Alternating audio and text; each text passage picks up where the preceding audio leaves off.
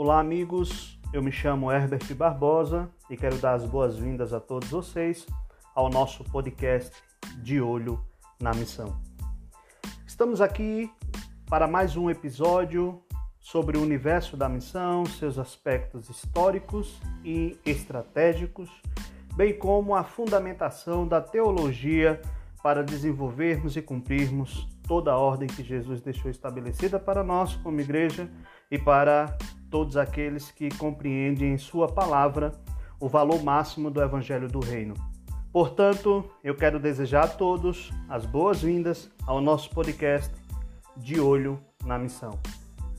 No episódio de hoje, nós estaremos falando, portanto, de um livro que tem uma importância singular no universo da missão. Este livro é o livro de Atos dos Apóstolos. Estaremos, portanto, observando, de acordo com a narrativa deste livro, os aspectos que envolvem o cumprimento da missão e algumas observações que nós podemos extrair para nós que vão nos auxiliar e vão nos apontar caminhos nos quais nós podemos entender, compreender e aplicar a nossa vida nos nossos dias. Portanto, o livro de Atos dos Apóstolos é o nosso alvo neste episódio. Ao falarmos do livro de Atos dos Apóstolos, eu gostaria de compartilhar com vocês algumas informações pertinentes a este livro. É interessante analisar que, do ponto de vista histórico, quando nós analisamos este livro, que é a continuidade do livro de Lucas, ou seja, o autor deste livro é o evangelista Lucas, que dará continuidade a todo o relato. Primeiramente, no seu evangelho, ele faz o relato sobre a missão de Jesus, de forma bem ordenada e coordenada. Ele reúne diversos pergaminhos. Se você analisar o capítulo 1 do Evangelho de Lucas, versículo 4, você vai perceber que Lucas tem essa predisposição de apresentar um documento bem organizado.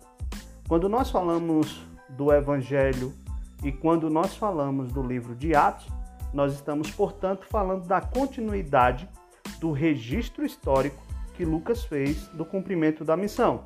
No Evangelho, a missão de Jesus. No livro de Atos, a missão que os discípulos desenvolveram obedecendo ao mandamento de Jesus, quando disse para os discípulos na grande comissão: Ide por todo o mundo pregar o Evangelho a toda criatura.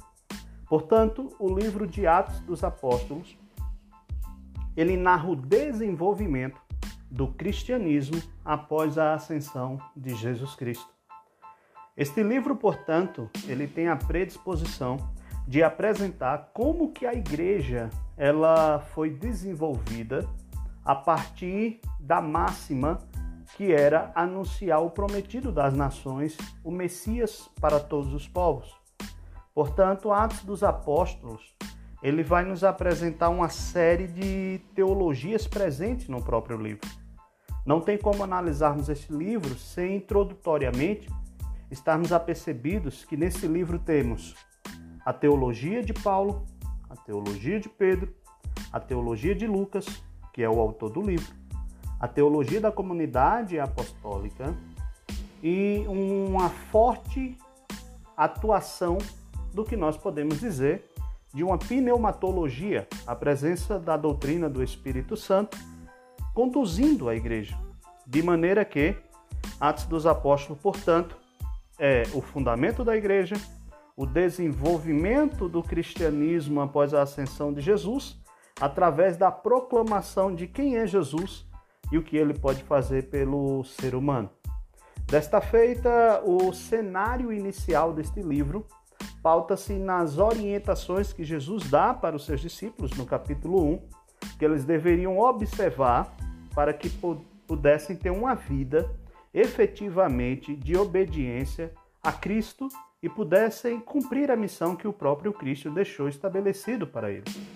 Além disso, além desse aspecto das orientações, quando nós analisamos o livro de Atos, nós percebemos que neste livro os discípulos, eles estão em grupo, reunidos, observando os mandamentos de Jesus, aglomerados em um cenáculo, E a partir dali, naquela pronta obediência, eles começam a perceber o cumprimento das promessas que Jesus fez para aqueles discípulos, para que eles pudessem de fato exercer a missão.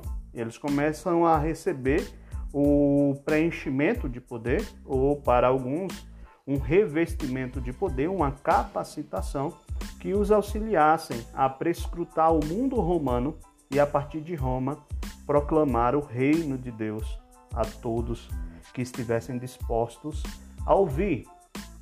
Desta maneira, quando nós falamos em Atos dos Apóstolos, nós podemos perceber também que alguns historiadores e alguns teólogos eles já propuseram até uma proposta de um outro nome para o livro de Atos.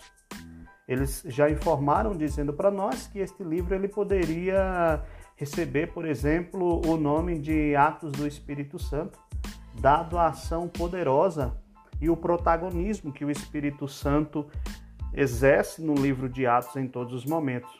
Um outro nome que já foi sugerido para o livro de Atos seria também o nome de Atos de Pedro e Paulo. Por quê? Porque nós percebemos essas duas personagens muito presentes na narrativa do livro de Atos. E Pedro, portanto, ele poderia simplesmente representar o povo judeu, enquanto o apóstolo Paulo representava o povo gentil. Desta maneira, Atos dos Apóstolos poderia naturalmente ser chamado Atos de Pedro e Paulo. No entanto, no processo de canonização, nós percebemos que este livro recebeu o nome de Atos dos Apóstolos, reunindo as atividades de todos os apóstolos, não apenas de Pedro e de Paulo. Desta maneira, nós partimos para a nossa primeira observação missionária neste livro. Não há de se falar em missão sem analisar o nascimento de Jesus, como eu falei no nosso primeiro episódio, sem analisar a convicção do chamado. Não há de se falar em missão sem observar a missão ao viés daquilo que Jesus tratou na grande comissão, bem como não há de se falar em missão sem falarmos do estabelecimento da igreja. Desta feita, o livro de Atos dos Apóstolos, ele inicia com a narrativa dos últimos momentos de Cristo entre os seus discípulos, na, nos quais irá nos apontar o início da escrita da história da igreja, do povo escolhido de Deus, de maneira mais institucionalizada. Há de se observar que Jesus já reunia todos os elementos da igreja quando nós analisamos o Evangelho de Mateus, nós notamos, portanto, Cristo mostrando-se como o rei desta igreja. O evangelista Mateus ele vai identificar no próprio Cristo a figura do rei com o seu reino, vai identificar na no agrupamento de pessoas que creem no nome de Jesus, que seria um conceito de igreja também. Ele estará identificando neste grupo ou seja, na igreja, a própria nação de Israel. Então a nação de Israel é representada na igreja. O processo agora, portanto, é a substituição da nação de Israel pelo estabelecimento da igreja. E o livro de Atos dos Apóstolos, portanto, ele fala justamente desta inauguração da igreja. Se nós observarmos o capítulo 1, Jesus reúne os discípulos e ele dá ordens para os discípulos. Jesus diz aos discípulos que eles deveriam permanecer em Jerusalém, até que do alto eles fossem revestidos de poder. Portanto, a igreja, ela é estabelecida primeiro com base em uma promessa de poder. Quando nós lemos este evangelho, ou esta narrativa, melhor falando, quando nós lemos o livro de Atos, nós percebemos que a igreja é estabelecida através da promessa do poder que seria derramado sobre os discípulos. Ora, na grande comissão, os discípulos já tinham recebido do seu mestre a autoridade, o objetivo, a esfera de trabalho e o tempo que eles deveriam desenvolver esta função. No entanto, agora o próprio Cristo está dizendo para os discípulos permaneçam em Jerusalém, até que do alto vocês sejam revestidos de poder. Não tinha como os discípulos desenvolver a missão sem a capacitação do poder do Espírito Santo.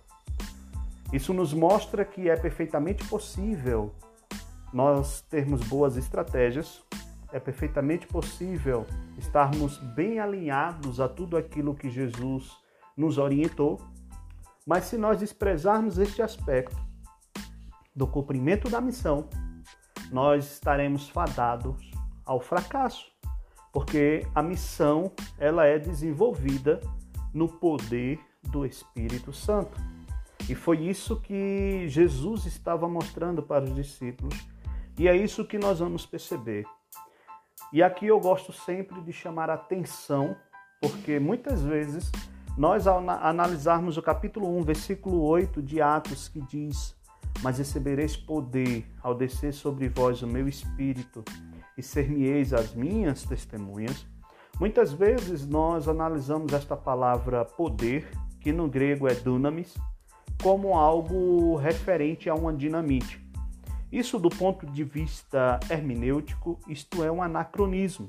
Ou seja, quando nós analisamos uma palavra ou algum objeto, alguma circunstância do passado com os valores que nós temos hoje. Nós cometemos um erro hermenêutico todas as vezes que nós falamos que dunamis é referente a uma dinamite. Por que, que nós cometemos este erro? Porque a ideia do que Jesus está falando aqui não é uma ideia que se aproxima por analogia de uma dinamite, algo que eclode, algo que explode. O que Jesus está mostrando aqui é que o poder do Espírito Santo é algo que complementa, é algo que preenche, é algo que completa, de forma que o dunamis, o poder do Espírito, seria algo que completaria todo o processo de ensino e capacitação dos céus para os discípulos na terra. De forma que não tem como fazer a missão sem este poder, foi o próprio Jesus que falou isso para os discípulos. Então, a partir deste poder, a partir dessa promessa do poder, os discípulos poderiam cumprir a missão de ser testemunha de Jesus em Jerusalém, Judéia, Samaria e até os confins da terra.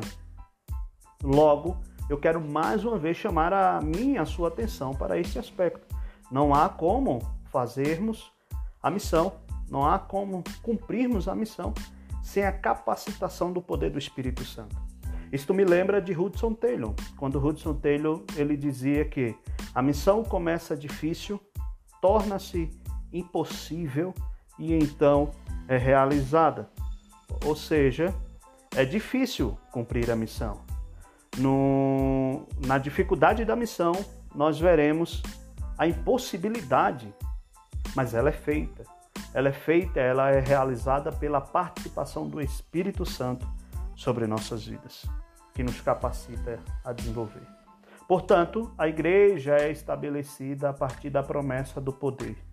Segundo, a igreja é estabelecida a partir do cumprimento da promessa. Não basta apenas ser uma promessa, mas ela tem que se cumprir. E nós vamos observar que a fundamentação bíblica ela está registrada em Atos capítulo 2, onde nós presenciamos o nascimento da igreja, advindo da descida do Espírito Santo de forma definitiva sobre o seu povo. Este texto, portanto, é o cumprimento da profecia de Joel, e nós observamos aqui as nações de todo o mundo presentes no dia de Pentecostes, quando a promessa se cumpre, de maneira que a descida do Espírito que capacitaria a igreja para cumprir a missão é uma agenda divina, é algo estabelecido pelo próprio Deus. Como diz a narração do capítulo 2, que estando os discípulos reunidos em um só lugar, no mesmo propósito, por ocasião do cumprimento da profecia dada ao profeta Joel, na qual o Senhor derramaria do seu espírito sobre toda a carne, sobre todo ser humano, independentemente da classe social, sobre os senhores e sobre os servos. Este é o cumprimento da promessa que o Senhor deixou estabelecido para a igreja no processo inicial da mesma. Assim, nós observamos então o surgimento do novo povo de Deus, que agora não mais é ligado pelo sangue de Abraão, mas sim pelo sangue de Jesus, vertido na cruz e que está selado com o Espírito Santo. Esse povo, portanto, ele não pertence mais a uma etnia, como fora no passado a missão que Deus realizou elegendo a nação de Israel para ser seu representante. O povo de Deus agora, portanto, não se chama mais Israel, mas o nome que este povo recebe é igreja. E o Espírito Santo está junto na missão da igreja, capacitando a igreja. De maneira que, mais uma vez eu lembro, mesmo tendo alvo, estrutura, direção, a igreja ela precisava de vida. E a verdadeira vida estava no poder que somente o Espírito Santo poderia derramar sobre a igreja e capacitá-la ou capacitá-la para o desenvolvimento da missão, e foi isso que aconteceu. Então nós observamos que a igreja ela é estabelecida pela promessa de um poder, pelo cumprimento da promessa e pelo cumprimento do propósito missionário que Deus deixou estabelecido para o nascimento da igreja em Atos. Quando nós observamos o livro de Atos, nós percebemos diversos acontecimentos no capítulo 2, do verso 1 ao 4, de forma que eles não poderiam passar despercebidos, porque Deus prepara, prepara a igreja de Cristo para que ela já nascesse missionária. Deus cumpre uma agenda, por isso, alguns fatos que marcam o nascimento da igreja e que marcam a igreja nesse instante é a data que Deus escolheu para o cumprimento da promessa. A festa de Pentecostes, o momento em que se reunia várias nações ali presentes em Jerusalém para serem impactadas pela presença de Deus. Nós observamos, portanto, que ao cumprir o dia de Pentecoste, a festa das semanas celebradas sete semanas após a Páscoa, nós temos este momento de grande ajuntamento em Jerusalém, onde as pessoas partem para adorar e naquele instante o cumprimento da promessa ele vem à tona. Naquele instante a igreja nasce com a reunião de várias pessoas ali presentes. Nós observamos isso que pelo menos 16 povos diferentes vão ouvir a pregação dos discípulos naquele dia. Isso está registrado em Atos capítulo 2, do verso 5 ao 11, onde Pedro começa a pregar na língua das pessoas, onde as pessoas ouvem a exposição bíblica em seu próprio idioma. De maneira que, de forma sobrenatural, a igreja é capacitada para pregar. Esta é a compreensão da missão que nós devemos ter, de que a missão ela é realizada mediante a pregação da palavra e a igreja nasce com a predisposição de pregar a palavra. Por isso, nós observamos que Pedro se levanta de maneira ousada para pregar a palavra de Deus. E esta pregação no dia de Pentecostes, ela vai agregar à igreja aproximadamente 3 mil pessoas e vai fazer que, com que a missão seja a marca característica da igreja. Uma igreja que já nasce missionária. Nesse instante, eu quero chamar a sua atenção para algo muito interessante. A igreja começa a crescer.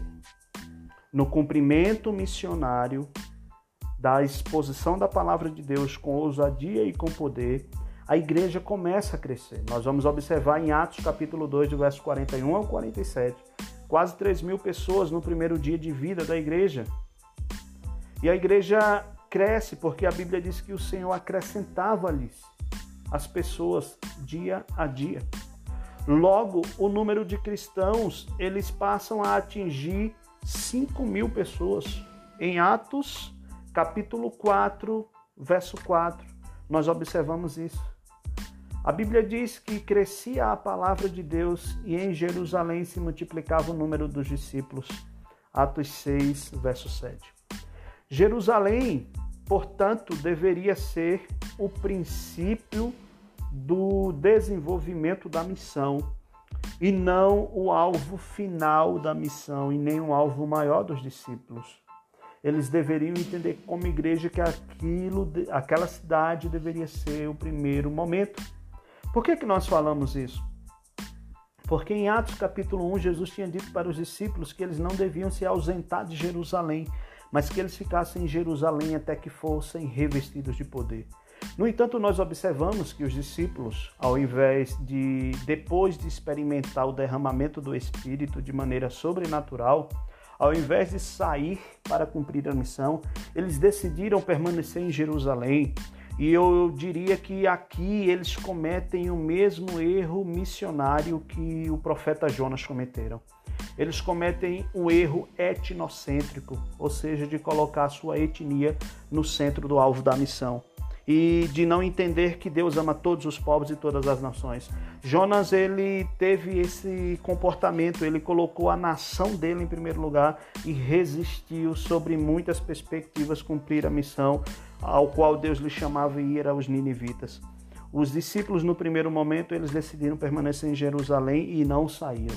Cada um deles poderiam ter alguma, algumas desculpas ou alguns argumentos que poderiam soar como uma justificativa para eles não saírem.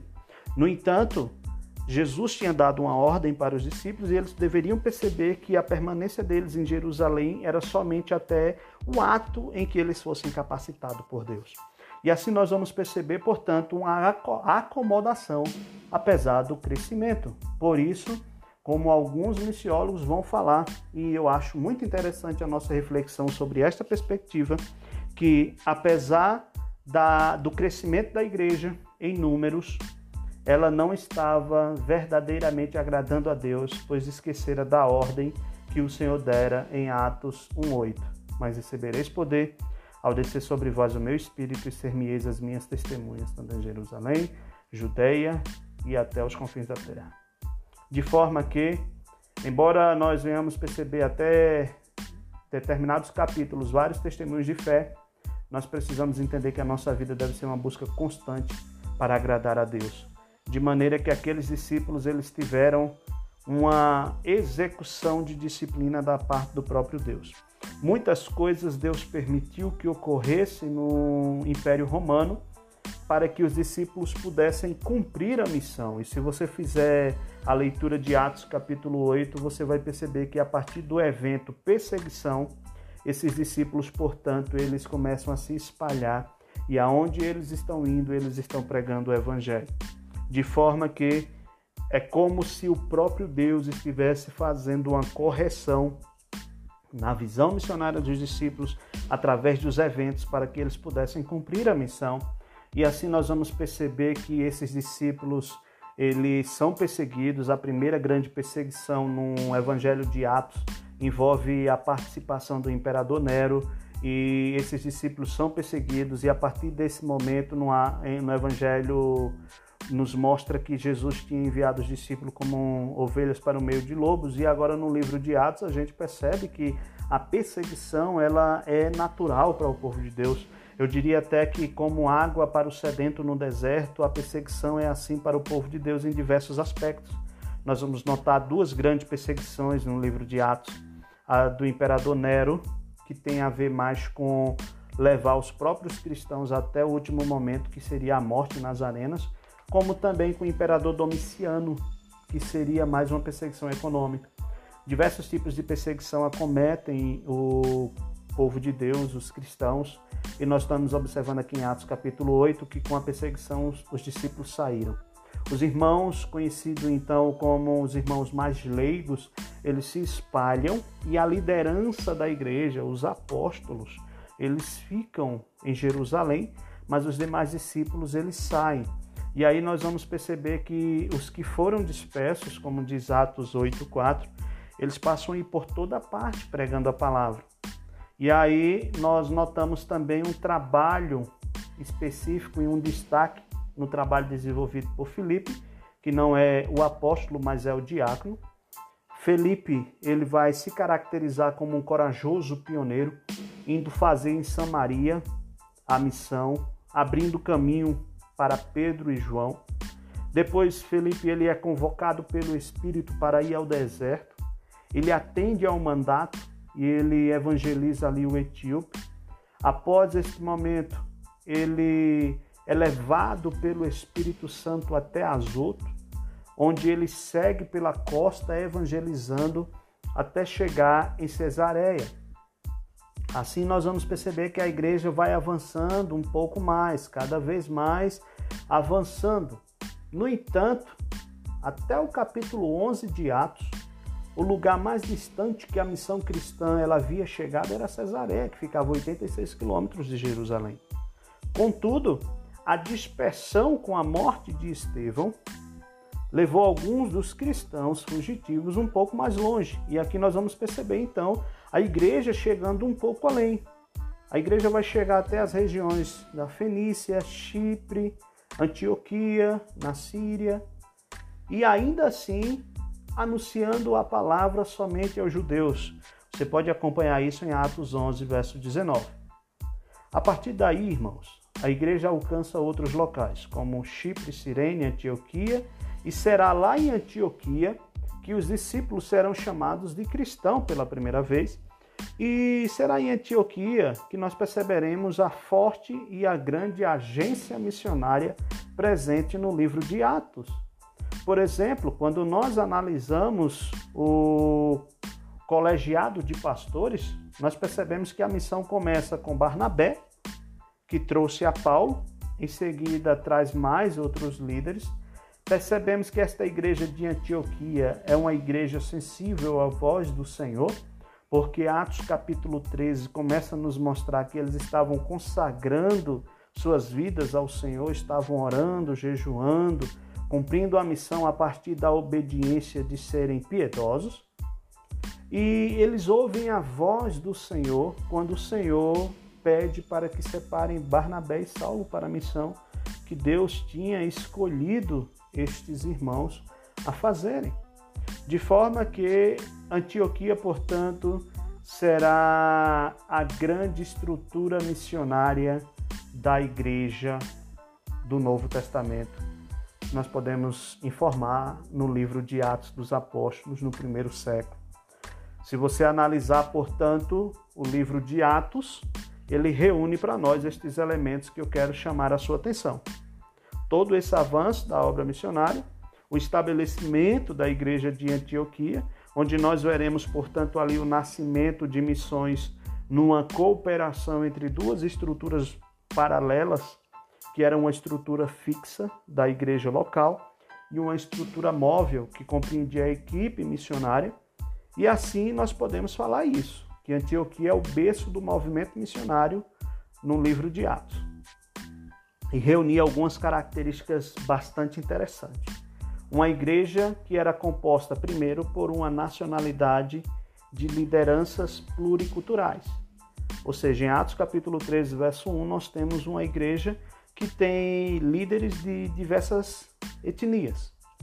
Segundo, é uma igreja generosa. Atos capítulo 11, verso 27 ao 30, nós percebemos estas informações. Era uma igreja de oração, como eu acabei de falar para vocês, Atos capítulo 13, verso 2.